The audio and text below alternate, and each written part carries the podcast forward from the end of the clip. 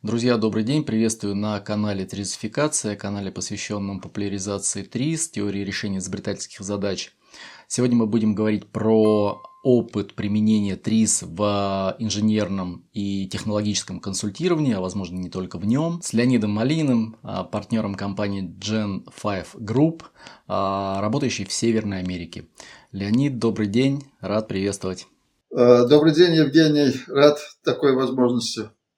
Леонид, для начала было бы здорово, а, чтобы вы немножко рассказали о той деятельности, которой вы занимаетесь сейчас и с чего, собственно, все началось. Наверное, в качестве предисловия стоит сказать, что разговор этот я буду вести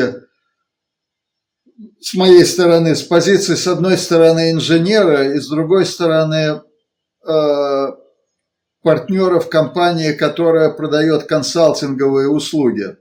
То есть вот этим э, определяется во многом э, наша позиция и наше отношение к тем инструментам, которые мы используем, в частности к ТРИЗу. Мы этими, этот сервис или этой работой мы занимаемся на рынке довольно давно уже, больше 20 лет, и есть послужном списке много крупных компаний, американских, европейских, японских, с которыми мы работали.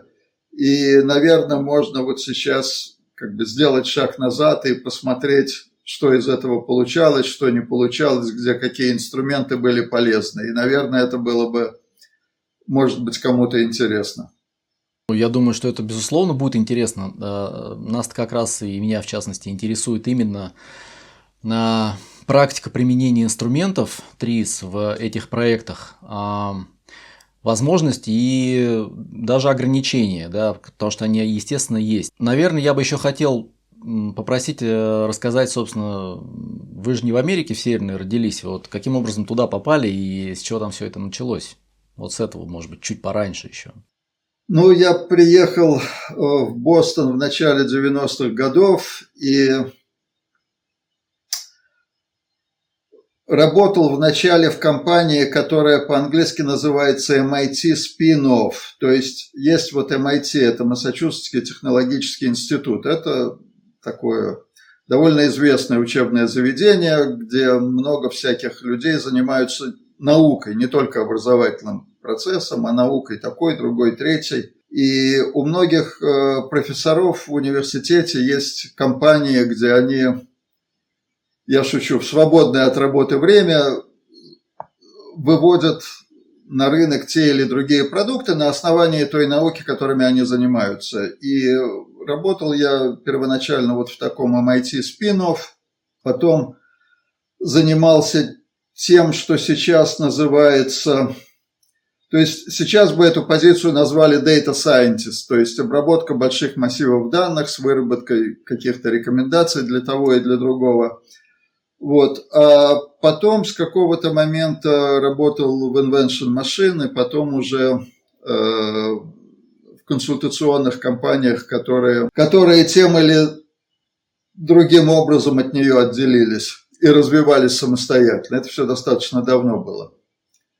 Ну и вот, кстати, если на эту тему говорить, просто с позиции моего э, бэкграунда, прежнего опыта – может быть, имеет смысл э, обратить внимание на различия между инженерной компанией, где я эту карьеру начал, в MI, ну вот я сказал, MIT Спинов, да, и Тризовской компанией, которая была в то время Invention Machine. Ну, в Invention Machine было три группы, то есть одна группа занималась разработкой софта, одна группа, или отделение, если угодно, занималась тренингом, то есть обучала пользователей работать с этим софтом, и одна группа занималась консалтингом, то есть говорила, хорошо, вот есть софт, мы вас научили работать, а вообще-то вот реальные проекты можно делать вот так вот. И работал я там в консалтинге. И в этом э, MIT компания, мы тоже занимались консалтингом на самом деле. И если вот я вспоминаю, что когда я попал в Invention Machine, меня две вещи поразили. Первое – это то, что огромная разница как бы это сказать, в техническом качестве э, материалов, которые передавались заказчику. То есть, э, когда я в Invention Machine попал, ну и повторюсь, это был консалтинг тоже. То есть, то, что мы представляли тогда заказчику, ну, вот в этой компании в MIT, наверное, мы бы даже с соседям по офису постес... Э, задумались бы, показать или нет. То есть э, это как бы один для меня был такой фактор, который меня сильно удивил. А второй фактор – это то, что насколько легче эти тризовские проекты продавались в то время. То есть вот эта MIT-компания, ее возглавлял, ну, неважно, как этого профессора звали, Ричард Лайн. Это в кавычках такая большая медведица была американской акустики но у него продаж как таковых не было, он ими не занимался совсем. То есть к нему приходили люди, которые его знают или знали там по каким-то... И, повторюсь, у него основная работа – профессор в MIT. Ну, прекрасно, есть компания на стороне. Вот. А поскольку у меня в то время карьера начиналась, мне, конечно, хотелось как-то более агрессивно э, работать в какой-то компании, которая бы более агрессивно имели, имела продажи и прибыль и все прочее. То есть это один фактор. А продажи эти не были его сильной стороной, и он не очень к этому и стремился.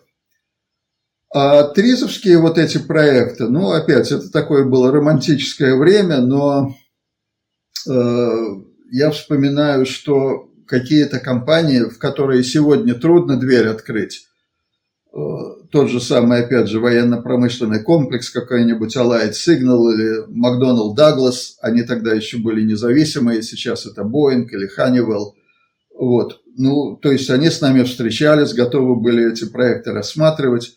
Контрасты – это, с одной стороны, контроль качества сдаточных материалов, ну и я должен отдать должное своим коллегам, то есть, с одной стороны, мы какие-то годы, или я какие-то годы с ними боролся за качество этих сдаточных, ну и совместными усилиями э, эта ситуация изменилась. И вот с другой стороны, большой интерес к этим тризовским проектам, но, повторюсь, это было тогда. Потом, через какое-то время, э, я вспоминаю, что один из лидеров нашей компании, который занимался в основном менеджмент-консалтингом, но я сейчас подойду к этому моменту, потому что менеджмент-консалтинг часто вместе с тризом идет. Он делился, что вот он э, на какой-то презентации упомянул о том, что он использует ТРИС, что компания использует ТРИС в своих проектах, и по его словам он в этот момент потерял 50% аудитории. Ну, это уже какое-то время прошло к тому времени. Ну, вот такой бэкграунд. Значит, чтобы немножко, может быть, наш разговор структурировать, к чему я это все говорю? Я упомянул, что, что буду разговаривать с позиции инженера, который работает в консалтинговой компании. И в консалтинге большую роль играют продажи. И поэтому о продаже этих сервисов, ну, наверное, неизбежно это будет в разговоре, потому что это играет большую роль в том, что мы делаем. Конечно, качество проектов и результаты, они играют большую роль в продажах, но еще играет большую роль, как это представлять, какая упаковка, в какой форме. Я упомянул менеджмент консалтинг, то есть, ну и опять, если более общий вопрос задавать, вот где, скажем, ТРИС хороший, где сфера его применения, он, на мой взгляд, хорош там, где задача у клиента, у компании достаточно широкая, может быть нечетко сформулированная, может быть расплывчатая, где вообще непонятно, с какого боку к ней подойти. И вот в этих ситуациях, мне кажется, трезовские подходы, они полезные, они могли бы быть могли бы быть использованы. Ну вот попробую привести какие-то примеры. Значит, как могла бы идеально какой мог бы быть идеальный сценарий? Мы этот сценарий пробовали. Он в таком идеальном виде не всегда работает, но вот идеальный, какой был бы сценарий? Вот есть, значит, менеджмент консалтинг и ТРИС, да, пара гнедых. И вот менеджмент консалтинг приходит и говорит, куда летим, ну или точнее, куда скачем, да, если это две лошади. А вторая лошадь, она показывает, а скакать можно вот так. Начинает галопировать на месте, вот можно вот так скакать и вот так. И еще гривой можно потряхивать, чтобы был вау-эффект. Ну и вот такая вот, значит, ну, со стороны это примерно так выглядит. Ну и вот такая упряжка, она, казалось бы, должна работать. Ну, как это на примере может выглядеть? Вот просто пример приведу на самом верхнем уровне. Значит, какая-то сталелитейная крупная компания, которая делает стальной лист для автомобильной промышленности, делает трубы для нефтегазовой промышленности. Ну и, конечно, они хотят в каком-то смысле свой бизнес так или иначе развивать. Менеджмент консалтинг их спрашивает, хорошо, ребята, вот, э, скажем, есть три, три альтернативы, да, вы можете становиться лучшими в операционном смысле, вы можете делать самый лучший продукт, или вы можете лучше всего знать проблемы своего потребителя. И, скажем, в случае сталелитейной компании, там оказывается, что с операционной точки зрения с китайцами трудно бороться, у них структура расходов не будет меньше. С точки зрения лучшего продукта тоже вроде бы дальше двигаться некуда, потому что уже у них эта сталь хорошая. А вот давайте мы лучше всего будем знать потребности потребителя. И здесь начинаются всякие технические задачи, то есть для чего эти трубы нужны, что, за, э, что потребитель от них хочет. Он хочет, скажем, знать, какие условия на глубине, какие коррозионные условия, какой угол отклонения. И здесь появляются всякие технические задачи, и можно их обсуждать. Ну вот большая такая схема, да? Ну или еще, может быть, один пример приведу. Мы когда-то сотрудничали с компанией Эти Карни, это тоже такой менеджмент консалтинг, крупная компания, которая работала со среднего размера немецкой компанией, которая делала теплообменники. То есть, э, ну, в данном случае это какие-то э, парогенераторы, котлы такие, которые, скажем, в коттедже можно на стенку повесить. Плоские есть такие компактные парогенераторы, ну, неважно, у них гамма была продуктов. И у них проблема с операционными расходами. Почему? Потому что какой-то поставщик увеличил стоимость теплообменников, которые он продавал им. Почему увеличил? Потому что они запатентовали свое изделие. И для переговоров очень бы хорошо или обойти этот патент, или представить какие-то аргументы, почему, почему этот патент можно обойти. То есть начинается опять с большой картины, вот операционные расходы, а можно перейти от этого к технической задаче, где, кстати, ТРИС очень хорош. Посмотреть на структуру патента, посмотреть, где можно что-то отрезать или э, сделать так, чтобы не попадать на эти клеймы. То есть вот такой вот, казалось бы, идеальный сценарий, который на самом деле редко реализуется. Потому что если эти две лошади из разных конюшен, условно говоря, ну вот я привел пример эти карни, да, то оказывается, что кормятся, едят-то они из одной кормушки, потому что бюджет у заказчика один. И может оказаться, что овса на всех не хватает, или одна лошадь говорит, что ну хорошо, э, мы работаем вместе, но может быть, может быть я и одна бы справилась без тебя. В идеальном сценарии, опять же, вот эти две гнедых или две лошади, они в идеале должны быть в одной конюшне. То есть, что это означает? То есть, в компании был бы и менеджмент-консалтинг компонент, и тризовский компонент. Тогда это более гладко бы, наверное, работало. Такой сценарий мы в какой-то момент тоже реализовывали так или иначе. Э, ну и вот я повторюсь, он, наверное, все-таки ну, работает не всегда, где-то лучше, где-то хуже, э, но работает лучше, когда задачи, которые клиент ставит, они очень широкие. По-моему, вы рассказывали в 2017 году как раз про это же, а, приводя в качестве примеров. И там у вас тема была про MPV, а, ключевые параметры ценности. У нас есть на втором канале эта запись, поэтому кто хочет ознакомиться, вот здесь вот ссылочка будет. Ну и можно подписаться на второй канал, он, но он не основной, он так вот случайно у нас получился.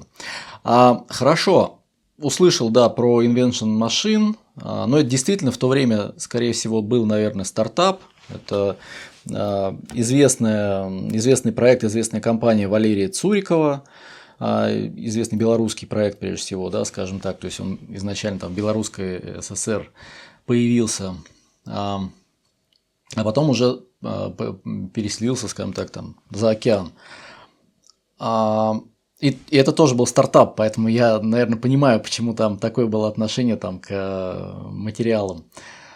Значит, вот эта история с э, упоминанием ТРИС для того, чтобы заходить в какие-то крупные компании, для меня это вызвало удивление, с какой точки зрения. Я-то слышал больше такое распространяемое мнение о том, что когда там компании первые три с, ком, э, три с команды появились за рубежом, в частности в Северной Америке, то там ТРИС никто не знал, что очевидно, и приходилось каким-то образом доказывать э, целесообразность применения инструментария и, соответственно, приход... при... нужно было преодолевать вот такие вот барьеры незнания инструмента. А потом уже, когда компания понимала, что да, это хорошо, там где-то это работает в технических проектах прежде всего, то дальше уже было проще.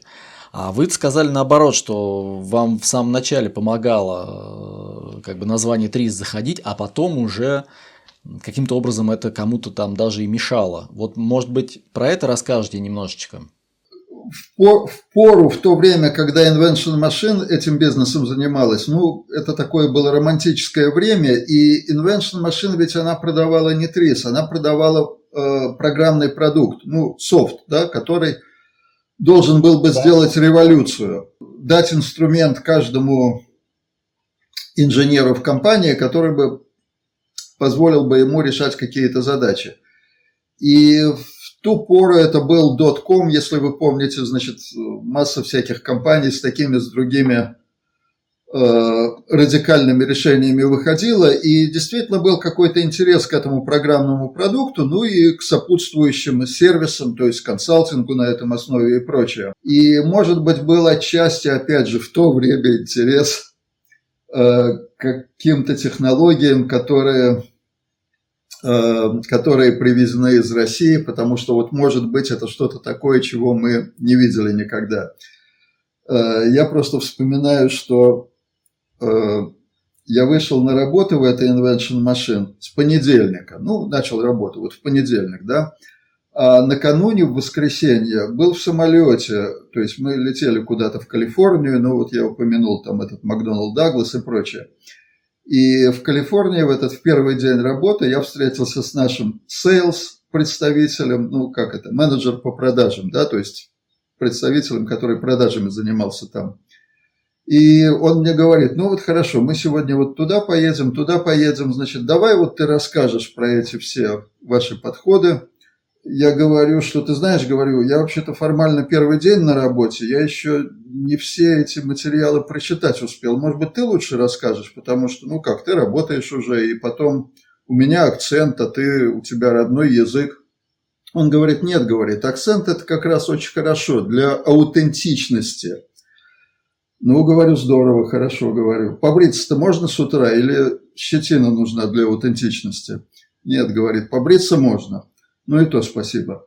Ну, то есть вот такой вот был интерес в этих компаниях, повторюсь, к чему-то, чего они раньше не видели. Ну, это очень быстро прошло. Уже через, ну, то есть понятно, через сколько-то лет все-таки помимо какой-то в кавычках экзотики, э, нужны какие-то результаты. То есть нужно показывать, что это работает, что это на самом деле какие-то бизнес вопросы решает.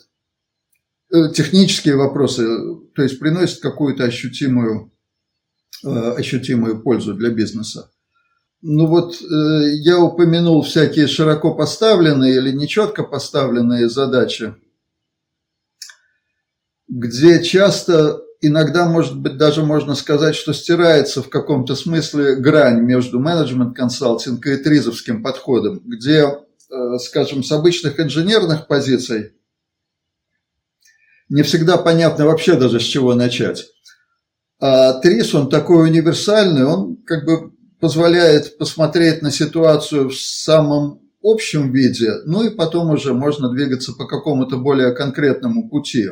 Обычно для вот таких задач, которые широко поставлены, обычно требуется какой-то дополнительный инструмент, которого часто, может быть, и не было его в наборе инструментов, и часто такой инструмент для данного конкретного проекта э, разрабатывают, и чаще всего его в других задачах, может быть, и не нужно будет использовать, ну, иногда удается распространить на что-то. Есть такой в Фаусте персонаж, э, который, он очень расплывчатый, он принимает любые формы. Там про него кто-то в Фаусте говорит. Он как появится, так сразу расплывется. И Трис в этом смысле, она тоже похожа на этого протея. Она может в каком-то э, конкретном проекте принимать самые любые формы. И может все это называться тризом. То есть э, Нельзя прийти в компанию и сказать, я занимаюсь материаловедением. То есть там окажется в результате, что задача-то сводится к материаловедению, но вначале этого совершенно не очевидно. У нас свой вот два этажа люди материаловедением занимаются, мне ответят. А если говорить, что вот менеджмент, консалтинг и трис, ну прекрасно, это все на свете, а потом уже сведется к чему-то более конкретному. Я просто попробую привести какие-то примеры, да, где вот именно такой трезвский подход был бы полезен в узком смысле. Ну, может быть, от простого к сложному, чтобы по порядку идти. То есть я выйду на эти более как бы общие задачи в начале. Но вот какой-то круг задач, где э, ТРИС полезен в чистом виде был бы. Я уже упомянул всякие патентные ситуации. В качестве примера э, можно привести. У нас когда-то довольно давно был проект с медицинской компанией, которая делает медицинские изделия всякие. Она называлась, э, общий комментарий сделаю, значит, есть две группы примеров. Э, одни проекты получили в результате свое отражение в патентах. И эти патенты, они в открытом доступе. И про это можно рассказывать. То есть все опубликовано, есть название компании, есть наши фамилии, там описано существо решения, все можно открытым текстом говорить. А есть какие-то проекты, которые не опубликованы так или иначе, поэтому про них ну, в более общих чертах приходится говорить неизбежно. Значит, в данном случае были патенты, все опубликовано, поэтому вот я называю компанию CR Bart, она делает медицинские изделия. И проектом для нее мы занимались в 2006 году. Давно. Вот. И э, проект был направлен на то, чтобы делать, как бы это сказать, есть такая вена, которая доставляет кровь к аорте. И у людей иногда появляются тромбы, которые двигаются по этой вене. И в эту вену ставят такие фильтры, вроде зонтиков таких, которые цепляются за стенки этой вены, и они эти тромбы перехватывают. И иногда эти самые фильтры, их еще надо извлекать там по разным неважно по каким мотивам, вот он сколько-то месяцев простоял, потом надо извлекать, то есть называется retrievable, извлекаемые фильтры. И у нас был проект, направленный на то, чтобы улучшить дизайн в каком-то смысле, и там, даже неважно, какая специфика была. Результаты этого проекта они запатентовали, и мы работали там, ну, с командой, конечно, какой-то у заказчика, но там был один парень по имени Анджей с польской фамилией, которую я забыл. Но она тоже на интернете есть. К чему я это говорю? Значит, я посмотрел недавно патентную базу американских патентов. И вот этот Анджей, который с нами работает, он последнюю заявку на основании нашего проекта он подал в 2021 году то есть не в 2006, а в 2021, то есть прошло 15 лет. Сменилось четыре президента в Соединенных Штатах. У кого-то дети выросли, кто-то женился, кто-то развелся за это время. Ну, большой срок, 15 лет. Значит, все это время компания продолжает патентовать те решения, которые она... Ну, почему я говорю те решения? Потому что там наши фамилии в соавторах стоят. Ну, мои коллеги, такие, сякие, там это все в открытом доступе. То есть они в течение 15 лет продолжают патентовать те решения, которые там за три месяца наша команда сгенерировала. Да, и Анджи этот, он стал там заслуженным каким-то изобретателем там в этом бизнесе своем. И это вот, мне кажется, пример, где Трис хорош. То есть, что я имею в виду? Вот эти зонтики, там может быть такой дизайн, другой дизайн, мы все это хорошо понимаем. Можно очень много сделать вариаций, сделать, чтобы эти крючки, которые за стенки вены хватаются, чтобы они получше отгибались или чтобы они сами растворялись. Там, повторюсь, много вариантов. Вот пример, где это хорошо работает. Второй пример, который я пять минут назад упомянул, это когда чей-то патент нужно обойти. Вот э, теплообменники, поставщик поднимает цену, потому что запатентовал, а можно разобрать этот его патент по косточкам, посмотреть, какая функция какой-то компоненты, а можно эту функцию выполнять с помощью другой компоненты или без нее, как мы понимаем, и тоже, в общем, очень замечательно работает. И здесь никакого менеджмент-консалтинга нету, это вот такой трис в чистом виде, и он вполне себе мне кажется, полезен и работоспособен в таких ситуациях. Значит, это вот одна группа задач. Э, еще одна группа, мне кажется, это э, задачи, где заказчику нужно что-то делать в смежных областях, где у них нет своих ресурсов. Ну вот где нету своего опыта. Попробую опять привести пример. Крупная фармацевтическая компания, которая делает такие другие э, композиции. И они очень хорошо справляются, ну, в данном случае, значит, очень хорошо убивают какие-то бактерии или какие-то грибки, прекрасно. Э, Задача, с которой сталкивается фармацевтическая компания, это то, что по-английски называется drug delivery или доставка этого медикамента в нужную точку организма. Ну, то есть через кожный покров или через ногтевую пластину. То есть нужно в данном случае протолкнуть очень большого размера молекулы через очень маленькие поры. То есть молекулы крупные, а поры маленькие микронного там какого-то диаметра, да, и для того, чтобы их протолкнуть, нужно или какие-то физические поля использовать, или какие-то, э, если это носимое устройство, ну вот представьте, что через ноготь надо пропихивать, повторюсь, какие-то большого размера молекулы, да, то есть мне нужен какой-то источник энергии, мне нужно какую-то физику понимать, как я эти поры расширяю, мне нужно какие-то потребительские решать задачу, если это wearable, носимое, да, если это человек на,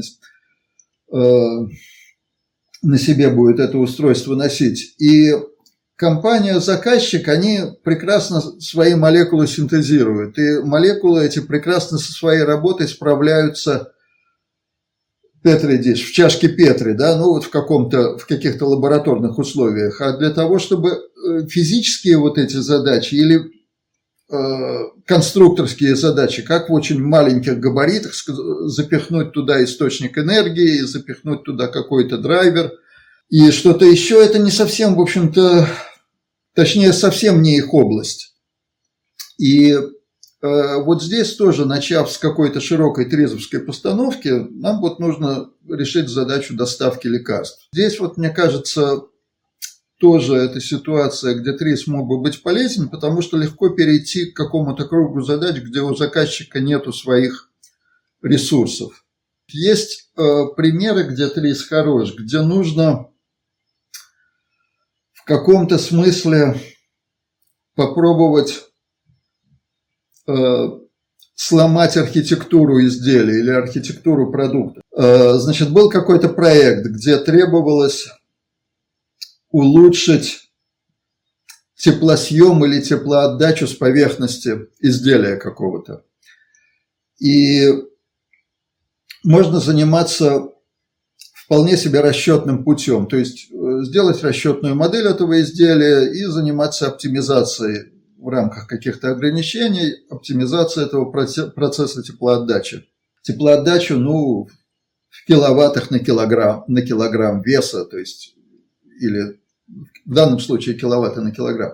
Вот, и расчетами этими мы занимались, и оказывается, что несмотря на то, что много процессорного времени требуется для этого, ну, то есть потому что там нужно решать эту задачу теплопереноса в каждом, на каждом шаге.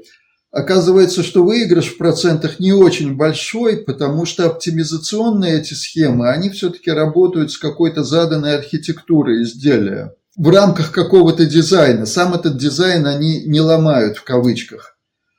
А тризовский подход, он позволяет радикально пересмотреть, внести в дизайн какие-то радикальные изменения, которые обычные оптимизационные алгоритмы не сделают. Потом, конечно, их нужно моделировать, считать, эксперимент, экспериментально испытывать, что все это мы сделали. Но вот э, радикальные изменения дизайна, их тоже трудно достичь в рамках традиционной оптимизации. Это вот то, где ТРИС мог бы быть полезен. Ну и я собирался перейти к какой-то более общей постановке. Вот пример задачи, где, мне кажется, вообще было непонятно, с чего начать, и где вот такой трезовский подход, ну, в самом общем виде трезовский. На самом деле, можно это называть тризом, можно нет, но как бы то ни было, где этот подход оказался полезен, значит, задача такая. Компания делает, изготавливает э, изделия, которые вращаются, очень симметричные изделия. Вот они крутятся там вокруг какой-то своей оси. И к изделиям предъявляются очень высокие требования. Изделия из суперсплавов, то есть сплав с высоким содержанием никеля, ну, плюс какие-то добавки никель, алюминий, магний и так далее. Для работы при высоких температурах, при больших нагрузках. Оказывается, что э, периферия этого изделия, она видит очень высокие температуры и циклические нагрузки, а центр, там, где посадочное отверстие – оно просто видит очень высокие напряжения. И оказывается, что нужно по-хорошему делать это изделие из двух материалов. Ну, в идеале, потому что требования на периферии и в центре разные. Из двух материалов сделать невозможно. Ну, на самом деле можно делать из одного материала, то есть начинать с порошковой какой-то металлургии, делать это изделие из порошка вот этого супер, суперсплава и по-разному термически обрабатывать периферию и центр изделия. Называется метод, метод dual heat treatment по-английски, по-русски двойная термообработка. Это все есть в литературе, на интернете этот метод. Проблема в том, что, то есть все замечательно, как бы все работает, проблема в том, что с чем столкнулся заказчик. Они это изделие изготавливают, и они получали брак, большой процент брака, при том, что на всех технологических операциях все параметры в пределах. То есть просто вообще непонятно, с чего, с чего начинать. Вот есть последовательность технологических операций. На каждой операции все параметры операции выдерживаются. Когда процесс закончился, получается брак. Я вспоминаю, что присутствовал вначале на каких-то, как это сказать, селекторных совещаниях, которые проводил главный инженер с техническими менеджерами или с инженерами разных заводов. Значит, процесс очень сложный, и он имеет место на нескольких заводах, то есть как это происходит. Атомайзер – это один завод, пресс – там, это другой завод, термическая и механическая обработка – третий завод. Почему много заводов? Потому что достаточно уникальное оборудование, не, не собрать это все в одном месте. Сложный процесс, все это двигается по всей стране, перевозят с одного места в другое, и потом, когда очень большие деньги потрачены, ну, не буду цифр называть, но дорого это все стоит, потом все это идет в брак. И вот селекторное совещание, которое мне, ну, не до боли, но очень сильно напомнило подобные совещания, на которых я когда-то в Советском Союзе присутствовал. То есть, как разговор проходит – по очереди, ну, не поднимают руку, но выходят на связь э, менеджеры каждого из завода и говорят при, примерно следующее. У нас все параметры в норме, скорее всего, это проблема у тех, кто ниже нас по течению или выше по течению. То есть, или мы что-то не то получили, или вот на следующем заводе в цепочке они что-то не то делают. И следующий представитель говорит примерно то же самое. И там этот разговор, в какой-то момент уже градус этого разговора немножко начинает подниматься, и этот главный инженер говорит, ну, примерно, что мне, говорит, все равно, примерно, мне, в общем-то, все равно, в норме у вас или нет, у меня вот брака такой-то процент. Вот, кстати, интересный вопрос. Я начинаю думать, как может эта компания подойти к этой ситуации без сторонних этих консультантов? Ну, они собрали бы команду, они взяли бы главного технолога с одного, второго, третьего завода, э, взяли бы кого-то из своего НИРовского отдела, кто понимает этот процесс в целом, ну, может быть, двух-трех человек. Скорее всего, тоже был бы разговор о том, что, да, вот все, каждая операция, все записывающие системы работают так, как должны работать, э, Плюс, э, когда это своими силами делается, неизбежно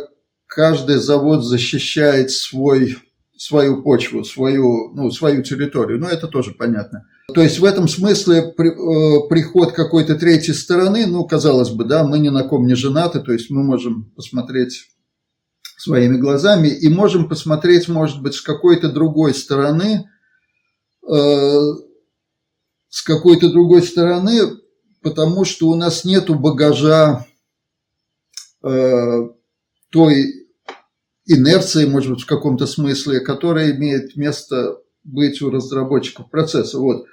Почему бракуются эти изделия в конце? Они бракуются, потому что есть какие-то неоднородности. То есть есть ультразвуковой контроль, есть этчинг, травление там поверхности, и можно на вот эту травленную поверхность микроскоп посмотреть и увидеть, что, какие, увидеть, что какие-то зерна немножко отличаются от соседних зерен. И вот идет изделие в брак.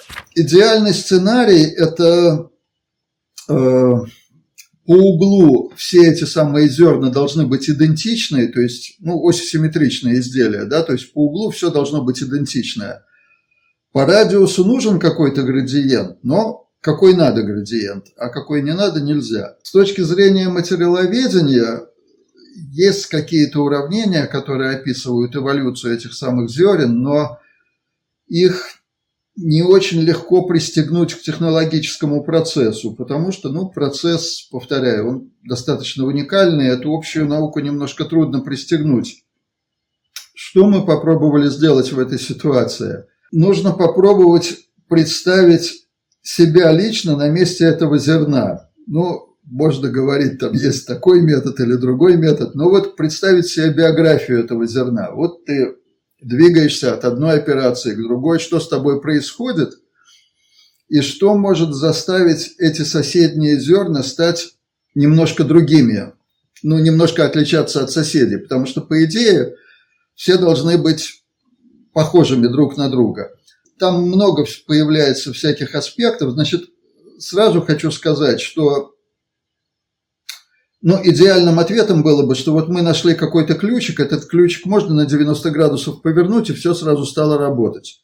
Не было такого ключика. То есть, ну, может быть, в идеале это было бы хорошо, но вот одного такого ключика на 90 не было. А была совокупность всяких факторов, в которые, наверное, я не буду во все залезать, но можно вот в качестве примера один пример привести – можно себе, вот опять, если представить себе, что зерна, да, вот эти вот, ну или маленькие человечки, да, вместо зерен, которые э, в лесу греются у костра, допустим, да, вот сидят вокруг костра и греются.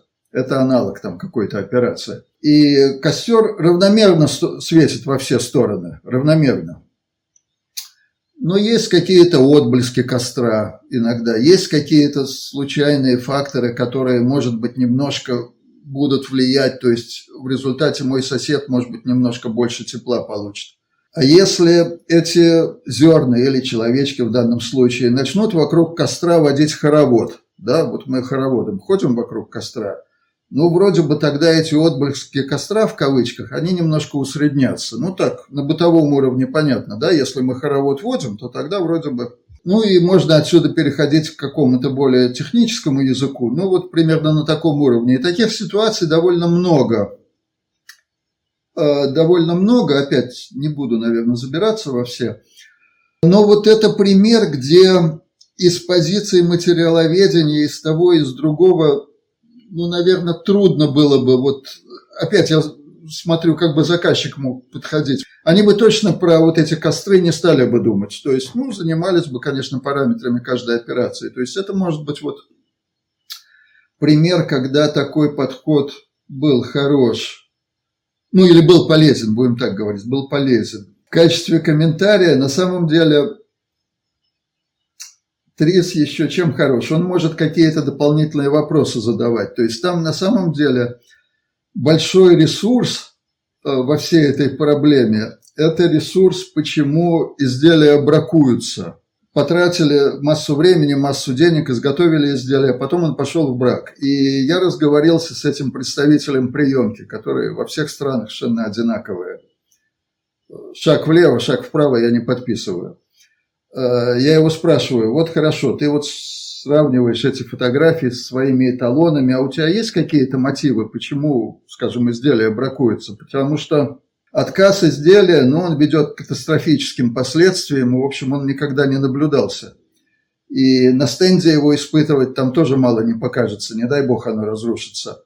Да нету, говорит, никаких критериев, вот как бы работает и работает. То есть там на самом деле, я к чему это говорю, там, конечно, очень большой перезаклад с этим браком, и там, конечно, есть большой ресурс, чтобы как-то лучше понять критерии, по которым изделие отбраковывается, просто огромный ресурс. Но этим никто заниматься не будет, потому что это только головная боль на самом деле для всех вовлеченных, но ресурс там очень большой. Ну, вот такая история, где это, может быть, было бы было полезно, на мой взгляд. Вы сказали, что необходимо, чтобы в проект заходил э, как бы команда в составе э, условно направления менеджмент консалтинг и условно там направление решения технических задач. А, ну, по идее, это вроде так всегда и происходит, или нет? Или что вы имели в виду? Вы имели в виду, что эти две а, сущности, они должны работать на стороне предприятия, или предприятие должно а, при, приглашать консультантов, ставя им максимально широкую задачу для решения, а не просто говоря, что вот у нас вот здесь, вот в этом месте, вот нужно что-то поменять? В самом общем виде, вообще-то, с точки зрения консультанта, чем выше уровень того лица, через которого входишь в компанию, тем легче обычно работать. То есть гораздо легче спускаться вниз по лестнице, чем подниматься вверх. И заходить с этой точки зрения ну, на уровень исполнительного директора большой компании того или другого, обычно это менеджмент-консалтинг все-таки. Да, обычно технические задачи – это уровень вице-президента, вице-президент по НИРу или по тому, по другому направлению. Обычно это все-таки разные компании. То есть менеджмент консалтинг – это одна компания, которая занимается своими задачами слияния, поглощения, стратегия, оптимизация персонала, там все на свете. И другая компания – технические задачи. То есть обычно это вот то, что я говорил, то есть лошади в разных конюшнях, разные компании. Если э, обе, оба эти сервисы иметь под одной крышей в одной компании, то, конечно, это более гармонично будет происходить, но не всегда такие кадры просто есть, потому что, ну, менеджмент-консалтинг требует какого-то все-таки уровня. Другое дело, что часто стирается грань, то есть, ну вот есть задача довольно общего характера. Мы хотим вывести на рынок новый продукт, говорит заказчик. И это, с одной стороны, очень широкое, а потом, когда начинаешь смотреть сектор какой-то рынка, там появляется масса технических задач. Иногда это э, грань стирается. Э, ну, то есть короткий ответ. Идеальный сценарий, когда можно э, предлагать, начинать с какой-то задачи менеджмент консалтинга и переходить к техническим задачам, просто не всегда это реализуется по самым разным, там, по персональным, по кадровым, по, по истории взаимоотношений с заказчиком, по самым разным мотивам.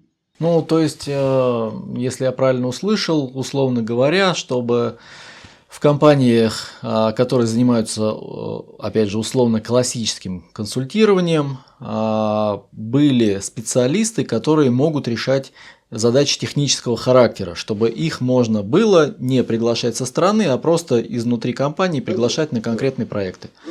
Угу. Ну вот такие были позитивные всякие истории, да. Э, ну и я собирался привести какие-то примеры, где, может быть, не настолько, где просто нужно отдавать себе отчет о каких-то ограничениях. Легче всего начинать со своих каких-то ошибок, потому что про них легче рассказывать. Э, значит, ну, я приведу пример, а потом немножко обобщу. Значит, вот я упомянул эту компанию CR которая занималась медицинскими всякими изделиями. Вот патентуют они 15 лет. И патенты эти, это была работа с одним из отделений, которое называлось Bart Cardiovascular, сердечно-сосудистое, ну, неважно, то есть э, отделение, которое занималось медицинскими э, устройствами для сердечно-сосудистых заболеваний. Это одно отделение – а другое отделение, для которого мы тоже делали проект, оно называлось э, BART Medical, и оно более широкого профиля делало продукты. В частности, они делали самые разные катетеры, которые нам тоже требовалось в какой-то момент улучшить в каком-то смысле. И мы пришли на очередной разговор, ну, раз в неделю обычно, раз в две недели разговоры с заказчиком, пришли на очередной разговор, и вот говорим, вот у нас вот такие вот есть дизайны, которые, это речь идет про уринарные катетеры, э, урологические. И мы говорим, вот такой вот дизайн, он позволяет сделать процедуру его ввода менее болезненной. Прекрасно, казалось бы, да. И заказчик нам говорит, а зачем вы на это время тратили? Нам это не нужно.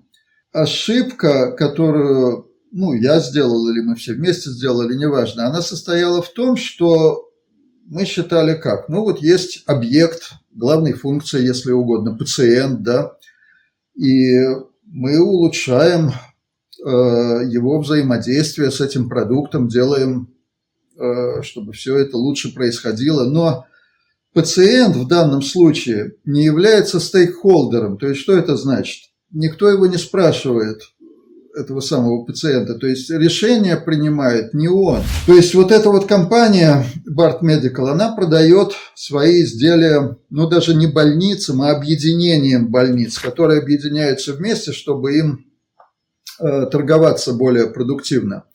Вот. И э, Цель больницы тоже получать какую-то прибыль.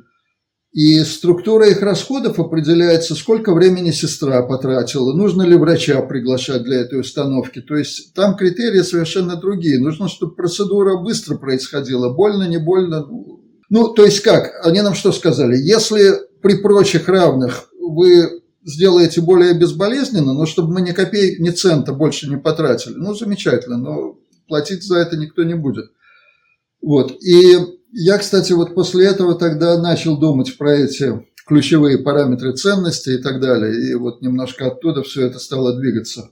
На самом деле шикарный пример, да, потому что действительно э, как бы нужно понимать, кто принимает решение, на основании чего он принимает эти решения, там, об успешности или неуспешности проекта. Но э, почему вы считаете, что этот проект неудачный? Это же не говорит Я... о том, что э, да, я не да, сказал, да, что он неудачный. Что это пример, вот я начал говорить про ошибки. Значит, это пример, э, давайте я тогда, может быть, шаг в сторону сделаю. Значит, вот я хотел привести какие-то примеры не самых лучших решений и немножко обобщить. Значит, если обобщать, на самом деле это некие правдоподобные рассуждения, которые мы провели. Ну вот как, правдоподобно, да, мы, казалось бы, улучшаем в каком-то смысле продукт, но эти правдоподобные рассуждения, они не обязательно правильные в контексте данного проекта. И если смотреть на эту картину в целом, вот на ТРИС, если посмотреть в целом, то это все-таки некий метод правдоподобных рассуждений. Ну, вот есть такая категория в логике, на самом деле, которая называется правдоподобные рассуждения. И правдоподобные рассуждения и правдоподобные выводы – это, если формально говорить, это частный случай неких недостоверных выводов. Это ни в какой мере не умаляет эвристическую ценность э, Триза, потому что, ну, неважно, каким образом пришли к решению, если проверили, оно работает, ну и прекрасно. Но просто нужно себе понимать, что вот эти правдоподобные рассуждения, правдоподобные выводы, они иногда э, достоверными оказываются, иногда нет. Здесь, наверное, очень важно понимать еще знаем ли мы фальсификаторов. То есть фальсификаторы – это такая тоже есть логическая категория в этой формальной логике. Фальсификаторы – это такие посылки или такие переходы, которые делают э, вывод заведомо недостоверным. Если мы знаем, как эти фальсификаторы генерируются и знаем, как их получать, да, то это немножко упрощает ситуацию. Но в Тризе обычно, если формально говорить, множество этих фальсификаторов не пустое, и процедура их генерации тоже не очень известна. Ну, просто нужно отдавать себе в этом отчет. И я знаю, что какие-то публикации появились на самом деле про то, как предотвращать ошибочные выводы. По-моему, Виктор Минакер на эту тему писал, я сейчас по памяти говорю. Да, да, да. Ну вот э, есть на самом деле такое направление, которым, может быть, имело бы смысл более систематически когда-нибудь заняться, ну или во всяком случае отдавать себе отчет, что мы имеем дело с правдоподобными рассуждениями, правдоподобными выводами. Другой аспект, вот как можно посмотреть на это, как можно сделать э, эти выводы, может быть, немножко э, более, более формально, формально убедительными. Значит, есть такой подход, связанный с нечеткими множествами. Сейчас попробую пояснить, что я имею в виду. Если у человека, к примеру, рост 170 сантиметров, ну, можно сказать, что он среднего роста, можно сказать, что он высокий да, то есть он с какой-то вероятностью, ну, я не знаю, 40% высокий, а 60% что он среднего роста.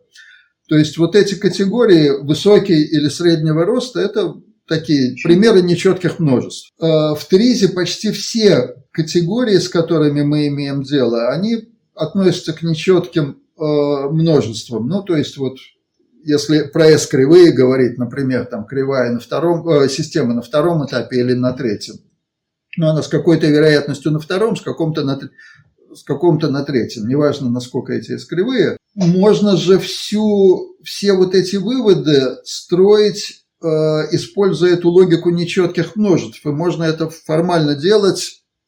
Я какую-то статью даже в свое время опубликовал на эту тему, и вот вы спрашивали про invention machine. Где-то в начале своей работы я Валерию Цурикову этот подход предложил на каком-то митинге или совещании, и большинство разработчиков, на самом деле, они тогда со мной согласились, что это было бы, да, полезно и не очень сложно сделать, внести в Tech Optimizer эту логику. Tech Optimizer – это программный продукт, который тогда разрабатывался. Вот. И Валера тогда отказался, и правильно сделал, наверное, потому что продукт уже был на рынке, и внесение этих изменений, с одной стороны, сбило бы то, что происходит, и с другой стороны, это внесло бы еще один дополнительный барьер между пользователем и продуктом. Ну, то есть нужно пользователю еще привыкать к какому-то дополнительному слою информации. То есть для разработчиков это может быть и легко внести, а, повторюсь, для пользователя это, наверное, усложнило бы продукт. То есть я думаю, что Валера правильно, что тогда отказался от этого, но по прошествии многих лет, может быть, в какой-то форме этот переход был бы полезен. Ну вот два аспекта, которые могли бы, наверное, сделать как-то это более формально достоверным. И, может быть, еще один пример попробую привести, почему это полезно, почему не всегда эти правдоподобные рассуждения приводят к правильному результату. Значит, был проект, э, когда мы изготавливали некий смеситель или гомогенизатор для изготовления суспензии, из которой стиральный порошок делают. И этот гомогенизатор, он измельчает частички этой горячей суспензии до скольких-то микрон. И частички измельчаются, ну, не очень важно где, но в зазоре между ротором и статором. Ротор вращается, статор нет. Там есть отверстие, и там появляются какие-то ударные волны, которые эти частички измельчают. Какая-то команда, которая этим не в нашей компании, но тем не менее, какая-то команда, которая этим проектом занималась, они сконструировали эту машину из условия появления бегущей волны в этом самом зазоре, потому что вот бегущая волна – это некая высшая стадия по одному из трендов. И когда провели… Да, и машину изготовили в металле, и она не очень здорово работала, потому что когда провели гидромеханический расчет, то оказалось, что не нужно там бегущую волну, а нужно ну, вот из гидромеханического расчета определять э, геометрию этого зазора.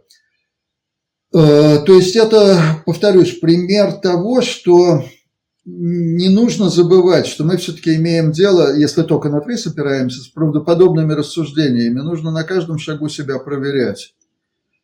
Э, то есть иногда это работает, иногда нет. И забывать про это, забывать про это, наверное, не стоит.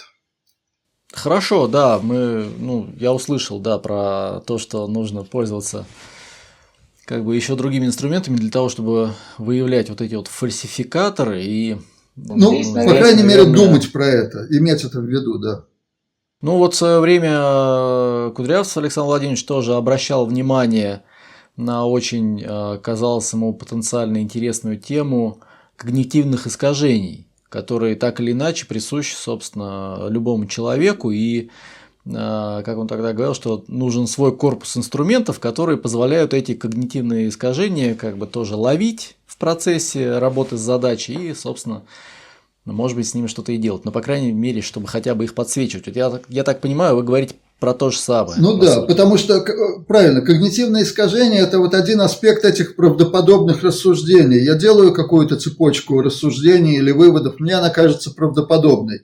Но поскольку это у меня в голове происходит или у кого-то в голове, да, то эти искажения могут привести к недостоверным выводам. И на самом деле есть большая наука, повторюсь, как вот эти фальсификаторы ну, больше для математики, но на самом деле и для формальной логики. Есть наука, как эти фальсификаторы выявлять, генерировать и так далее. Относительно вашей текущей деятельности, э, вот у вас э, слово ТРИС, оно у вас как-то фигурирует вообще само по себе вот в ваших, я не знаю, рекламных продуктах? А, ну, то есть, вот вы заходите к новому клиенту, вы к нему заходите как, или к вам обращаются а, как консультантам. Вот к вам обращаются ли вы, когда приходите с каким-то предложением, скорее всего, первый, конечно, скорее обращаются, чем приходите, а, вы каким образом позиционируете свою деятельность? Вы решаете задачи, а, неважно какими инструментами, или же вы э, решаете задачи, опираясь на инструменты ТРИС, и приходится ли объяснять, что это такое? Вот в каком состоянии сейчас, вот условно, там ТРИС находится именно как, как термин и отношение к Ну, я про нас буду говорить, то есть в узком смысле. Да, Понятно, да, да, да, ваш да. опыт, конечно. Значит, мы на сегодня предлагаем систематический подход к решению инновационных задач. То есть э, мы предлагаем переход от рыночной возможности к техническому решению. Э, то есть, э, что такое инновация, все определяют по-разному. Но вот, на наш взгляд, инновация – это улучшение каких-то ключевых параметров ценности плюс вывод продукта на рынок, плюс вывод на рынок. То есть мало улучшить ключевой параметр ценности, на слайдах. Нужно, чтобы этот продукт появился на рынке, чтобы он в каком-то смысле был востребован. То есть тогда это действительно становится инновацией. Ну и мы, повторюсь, вот предлагаем систематический подход к решению такого рода инновационных задач. Я, я понимаю, да, там можно найти много примеров, как э, ТРИС заземляется в решении конкретных технических задач. Это, собственно, это и классика, да. А вот про вывод на рынок, какие-то примеры есть, когда вы применяли какой-то инструментарий? Опять же, это понятно, что это не классические инструменты, какие-то другие. Но опять же, тот же самый э, ключевые параметры ценности, это тоже не, не классический инструмент. да. Значит, еще что-то, может быть, есть. Вот, э, может быть, про это пару слов. Мы занимались довольно долгое время, э, несколько лет на самом деле, занимались проектом с алюминиевой компанией Америки, по-английски Alcoa, алюминиевая компания Америки, сокращенно, да, Alcoa. Вот, и там есть какие-то патенты, поэтому о чем-то можно говорить, каких-то патентов нету, то есть я буду короче тогда. Значит, отличие скажем, Алко от российских компаний, которые имеют дело со всякими металлами, в том, что у Алко в ту пору, в то время было два компонента их бизнеса. Производство металла как такового и производство продуктов из этого металла для Э, аэрокосмической промышленности, для автомобильной промышленности, для всего на свете. Логика какая, что металл сам по себе это commodity, по-русски нет такого слова, ну, первичный продукт, да, вот, ну, металл, да, первичный продукт. И это неизбежно циклический бизнес, то есть цена на него меняется, ну, не по синусу, но она в какие-то годы выше, в какие-то ниже. А вот эти инженерные продукты, ну, повторюсь, для авиационной промышленности, для того, для другого, они гораздо более, они демпфируют вот эти изменения цены, и э, есть резоны держать эти бизнесы под одной крышей.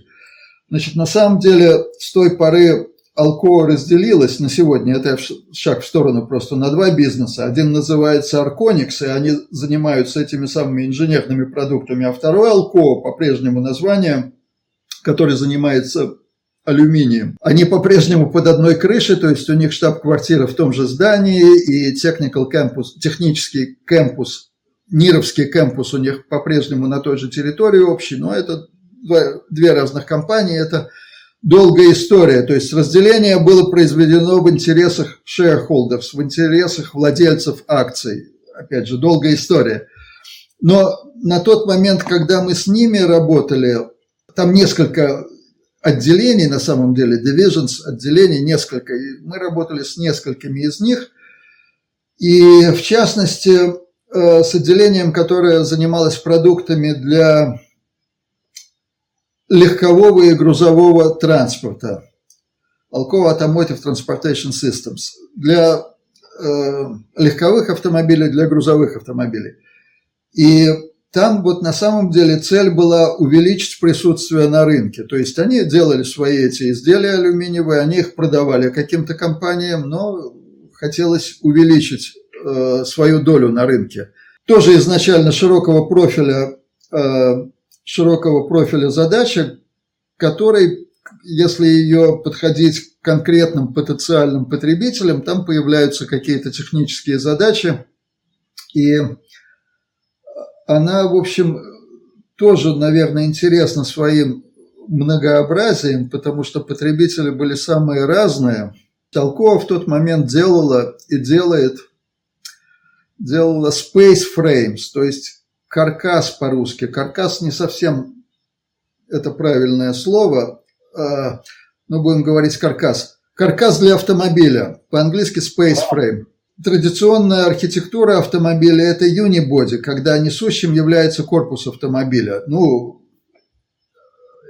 90, наверное, 9% автомобилей, они изготовлены по вот такой традиционной технологии. Есть не очень много автомобилей, Ferrari или вот Rolls-Royce недавний, который, по-моему, полмиллиона стоит, называется ГОСТ которые выполнены, изготовлены на основе этого алюминиевого space фрейма. Ну, то есть тоже это каркас, э, на который уже одевается боди, одевается корпус автомобиля.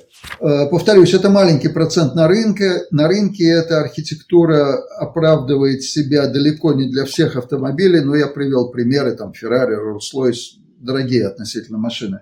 Там есть какие-то, ну, сразу должен сказать, что, в общем, они справляются без нас каким-то образом с выпуском этого Феррари, хотя в чем-то мы им стремились помочь. А, то есть, скажем, вот есть какой-то аспект, который может быть не настолько очевидный, это модульность. Потому что этот самый Феррари, он выпускается очень мелкой серией. То есть они делают, ну, я не знаю, там, 10 а, машин, 12 машин там, в день. А, в то же время есть самые разные конфигурации. Там 2 сиденья, 4 сиденья, 8 цилиндров, 12 цилиндров – и поскольку серия очень маленькая, а конфигурации разные, то просится модульная какая-то конструкция, да, чтобы мне из каких-то модулей это дело себе... Структурирование этого сам, этой самой архитектуры вот на такие модули, ну, там появляются сразу какие-то технические задачи, как это сделать. То есть там есть какие-то реперные точки, которые ни в коем случае двигать нельзя вокруг нужно организовать эти модули и еще понять, каким образом их соединять между собой. То есть, в принципе, понятно как, но там тоже появляются задачи. Второй круг задач – грузовые автомобили, которые заняты грузовыми перевозками, где совсем более массовый выпуск, другие совсем требования, и там нужно сильно убедить заказчика. О, заказчик в данном случае – это заводы, которые делают эти самые грузовики, нужно сильно их убедить, чтобы им в их цепочку поставок, supply chain, ввести какое-то новое, нового игрока, который бы поставлял им эти алюминиевые продукты. И кроме того, всегда с алюминием задача оправдывать повышенную стоимость. Ну, неизбежно, неизбежно будет стоить дороже, чем стальное такое же изделие. Значит, нужно как-то эту повышенную стоимость оправдывать повышенной функциональностью, чем-то еще. Ну и мы провели, наверное, потратили довольно много усилий, чтобы какие-то новые продукты для, скажем, вот этой грузовой промышленности разработать и предложить. И, в общем, хорошо вроде бы все складывалось. Вроде бы хорошо складывалось. То есть получили новые, предложили какие-то новые дизайны, запатентовали их – Э, какие-то испытания, провели расчеты, все замечательно. И э, начались в какой-то момент встречи с представителями заводов уже. Мы ездили по этим заводам вместе с руководителем этого самого отделения э, которая занималась автомобильными всякими делами, такая девушка, ну как девушка, младше меня во всяком случае, э, которая на самом деле, она очень незаурядная была. Умная, красивая, держится прекрасно, балетом когда-то занималась у Барышникова, там сколько-то европейских языков, то есть э, поразительная, совершенно не своим делом занималась, но она очень, конечно, незаурядная. И вот я вспоминаю, мы приезжаем на какие-то эти заводы, э, значит, аудитория, сидит, наверное, человек 40 тертых, закаленных в боях с квартальными планами, с э, поставщиками, э, руководителей, не знаю, технических бизнес этого самого завода. Ну и одна эта девушка в этой аудитории, как Даниил Варвульвином, а, ну, обычно все-таки с ней было человек пять технических вроде меня, чтобы на всякие вопросы отвечать. Ну, как бы то ни было. И она им рассказывает, как вот замечательно э, будет поставить такой или другой компонент на эти их грузовики. С ней соглашались, да, вот замечательно, мы готовы, мы готовы подписать контракт, готовы, готовы купить у вас. И надо сказать, что, что вот это отделение, ну или точнее менеджмент Алкоа, вот, вот эта девушка, повторюсь, те, с кем мы работали, она в каком-то смысле заложила свою ферму. То есть она сделала большую ставку на то, что ей эти продажи удадутся, уда, что ей удастся совершить эти продажи. И вроде бы, повторюсь, все замечательно. То есть мы готовы у вас купить, говорят ей, говорят на заводах. Сколько вы нам изделий поставите во втором квартале будущего года? Это вопрос из серии «Сколько дивизий у Папы Римского?» она им отвечает, мы сколько угодно вам поставим, но нам надо производственную линию построить. Вы вложитесь немножко в эту нашу производственную линию, и мы вам льготную цену тогда дадим. Оказывается, что, что дивизию Папы Римского недостаточно в данном случае. Ну, потому что это на самом деле очень непростое решение для завода. И, то есть при всех технических как бы, достоинствах изделия и то и другое, э, здесь следующий момент, где должны были все звезды встать в нужную позицию, должны были вложить деньги сама Алкоа, то есть головное предприятие, должны были вложить какие-то деньги, ну, то есть что-то все-таки skin in the game, да, то есть поучаствовать в процессе должны были какие-то потребители, и все это должно было в сжатые сроки и со всеми юридическими, э, там обычно много всяких параграфов э, в контракте, такое, секое, третье. То есть все это должно было склеиться и согласоваться. И это на самом деле тоже, конечно, бизнес-задача, которую можно так или сяк рассматривать по-тризовски. Но короткий ответ, что это не склеилось. Хотя технически, повторюсь, все предпосылки были, и по бизнесу вроде бы даже все были, но э, глядя назад, наверное, наверное, для Алкоа следовало какие-то деньги вложить побольше со своей стороны. Опять это долгий разговор. Но он к тому, что даже когда, вот казалось бы, все компоненты, все предпосылки вместе, не всегда это так работает. Хотя есть примеры, когда, наверное, результат более удачный. Очень часто приводят пример компании Хилби. Ну, мы когда-то давно занимались давно занимались проектом для крупной японской компании с мониторингом всяких параметров человека, и потом мои коллеги, я снимаю шляпу перед ними, там очень много лет прошло, и они вложили много усилий и сумели вывести продукт на рынок. Очень мало, наверное, из того, что осталось из нашего проекта с японской компанией, ну, где-нибудь глубоко что-нибудь зашито в сильно измененном виде, а может быть и не зашито, но тем не менее. То есть есть примеры, когда выходит, на, в данном случае вывод на рынок – это заслуга, повторюсь, тех, кто этим, кто этим занимался, то есть моих коллег, и это их замечательное достижение. У нас на канале есть интервью с э, инвестором, который вложился в этот проект э, вот здесь, в России. Да, видите, вот эти бизнес-аспекты. На самом деле есть очень интересная тема о приложении, бизнес, э, приложении Триза ко всяким бизнес-решениям. То есть вот, э, наверное, можно было бы вот эту ситуацию с Алкова как-то проанализировать. И вообще есть, э, я представляю себе, что сейчас многие занимаются использованием ТРИЗа для решения бизнес-задач таких или сяких. Ну и вот тот же комментарий, что про правдоподобные рассуждения, мы должны, конечно, помнить, что Альтшулер, он разработал свою эту систему путем анализа патентов в советском бюллетене изобретений. Да?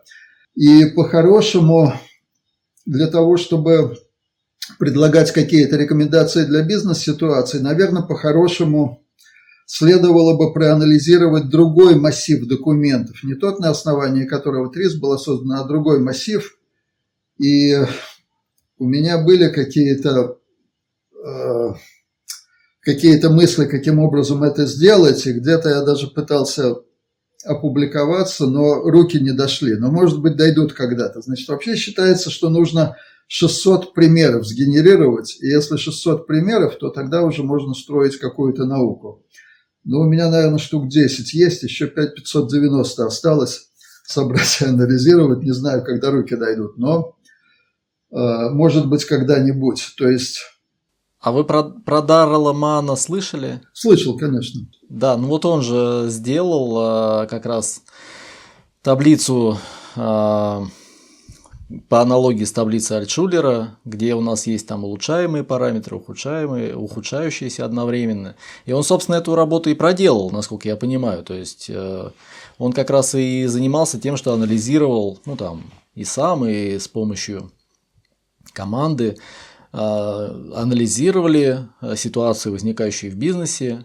Я так понимаю, это больше при приспособлено для сферы все-таки IT, но в том числе это и в бизнесе работает, то есть там, там есть наработки. Я согласен, конечно. Разработка этой системы рекомендаций на основе анализа, повторюсь, специфичного массива документов, специфичного для данного приложения, это то, что, э, то, каким образом, наверное, это можно сделать. Но там, наверное, еще большое поле деятельности э, была такая статья в 30-е годы у Маршака, которая называлась «Кролик еще ждет своего писателя». Ну, это такое ироническое, значит, название, но вот, может быть, оно тоже к этому, к этой ситуации применимо. Но да, было бы через сколько-то лет интересно на это посмотреть, во что это выльется. Да, применительно к бизнес-трис э, есть четкое понимание, что мы находимся в начале большого пути. Конечно. То есть понятно, что и Альтшулер, он не так вот, как, как многие говорят, там,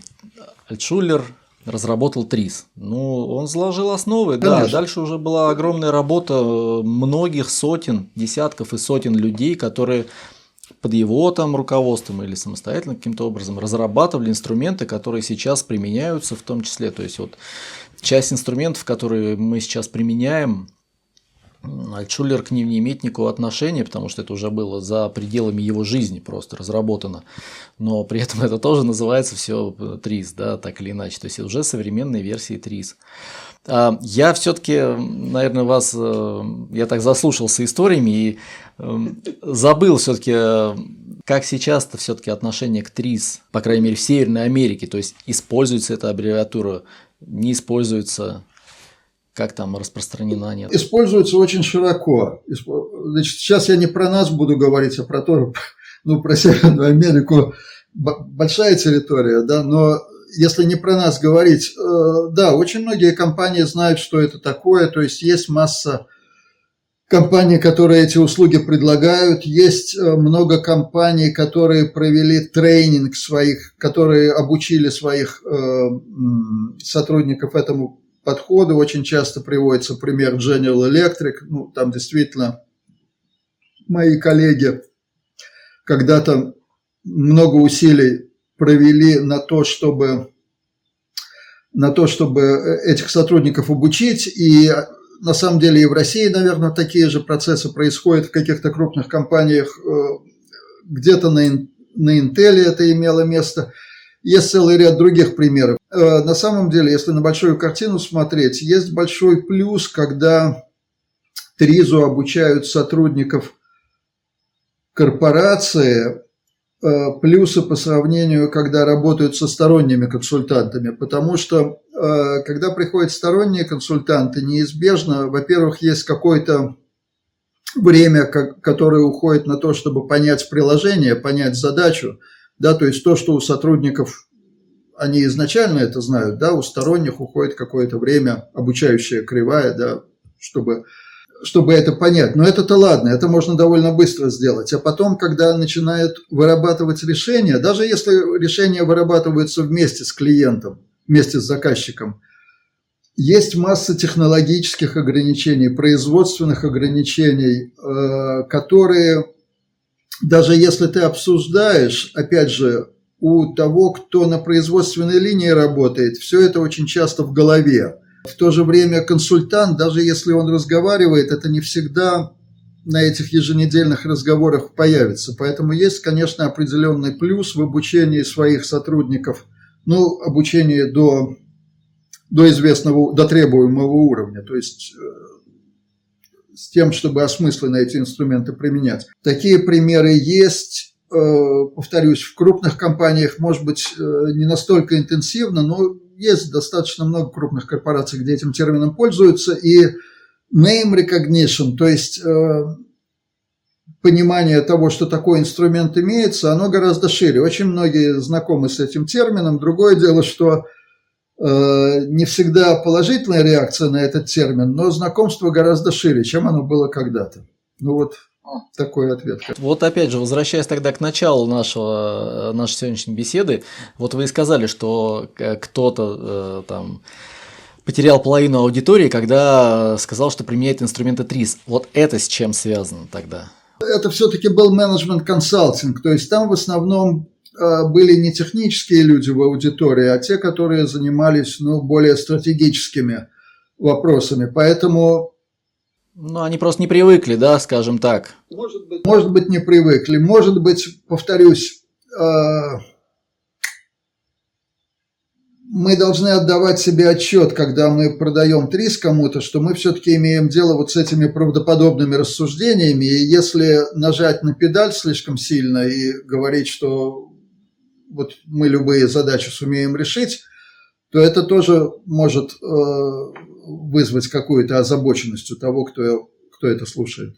Ну, по крайней мере, да, какие-то подозрения, опасения вполне себе может вызвать, и это, это, это нормально, абсолютно. Ну и, наверное, под финал хотел бы такой вопрос задать, раз уж мы зашли там на территорию э, применения ТРИС в бизнесе, там новые разработки и так далее. Вот как вы может быть, думали над этим? Как вы видите, в какую сторону, куда сейчас будет развиваться ТРИС, или куда она должна развиваться, куда ее должны развивать? Вот как, как в будущем, куда это пойдет? Может быть, есть какие-то идеи на этот счет? Значит, если говорить про вот эту инновацию, как мы ее понимаем, да, то есть улучшение параметров ценности и вывод продукта на рынок, э, вот в этой части, наверное, которая касается вывода продукта на рынок, есть много места для того, чтобы разработать какие-то новые инструменты и применить их. То есть понимать потребности рынка. Я довольно много в свое время обсуждал вот эти ключевые параметры ценности, но этот подход хорошо работает для B2B, потому что B2B – рациональное принятие решений, там можно про какие-то доллары говорить, и считается, что люди принимают решения рационально. B2C – это совсем другая история. То есть потребитель, когда он принимает решение о покупке, он не всегда рациональными руководствуется соображениями. Есть, повторюсь, огромная литература на эту тему, есть масса подходов, которые те или другие компании используют, э, но здесь нету каких-то инструментов, которые бы позволяли эти проблемы решать с выходом на рынок. Определение ниши этого рынка, э, куда имеет смысл двигаться. Ну вот на самом деле вот то, что я начинаю говорить опять, это на стыке менеджмент консалтинг и триза. То есть у менеджмент консалтинга на самом деле масса своих подходов, которые всем хороши. Но есть, э, есть какие-то ниши, где действительно нужно смотреть и на то, и на другое. То есть на какие, какие-то менеджмент аспекты, то, чему MBA учат, и на какие-то технические аспекты смотреть вместе – то есть, мне кажется, это вот то поле деятельности, где э, можно себя проявить кому-то. Если я правильно вас понимаю, речь вы ведете о том, что инструменты ТРИС должны учитываться, по крайней мере, а еще лучше, может быть, применяться при разработке каких-то стратегических э, решений. Да, и я уже говорил, что можно это называть тризом, можно не называть, но вот Протея приводил в качестве примера как говорится, ты как хочешь это назови. Но мне кажется, большая заслуга Альтшулера была в том, что он показал, что можно проанализировать какой-то массив информации и сформулировать некие, некие рекомендации на основании такого анализа. И вот есть целый ряд э, decision making, целый ряд процессов принятия решений, где Э, такие инструменты могли бы быть разработаны, для которых могли бы быть разработаны и при, применены. Да, отлично. Спасибо большое. Было очень интересно послушать. Э, удачных проектов. Хорошо, Евгений, спасибо. Рад был с вами поговорить. И э, я пожелаю успехов всем коллегам, которые трудятся в этой области. Спасибо большое. До свидания. Если хотите оперативно получать новости от нашего проекта, то вы можете, во-первых, подписаться на этот канал, а если уже подписаны, то заодно подписаться на нашу группу в Телеграме. а ссылочка будет в описании к этому видео. Там мы публикуем все новости, ну и помимо новостей, там какие-то интересности, связанные с техникой, с развитием техники и ТРИС. А, комментируйте это видео, ставьте лайки. Увидимся через какое-то время. Thank you.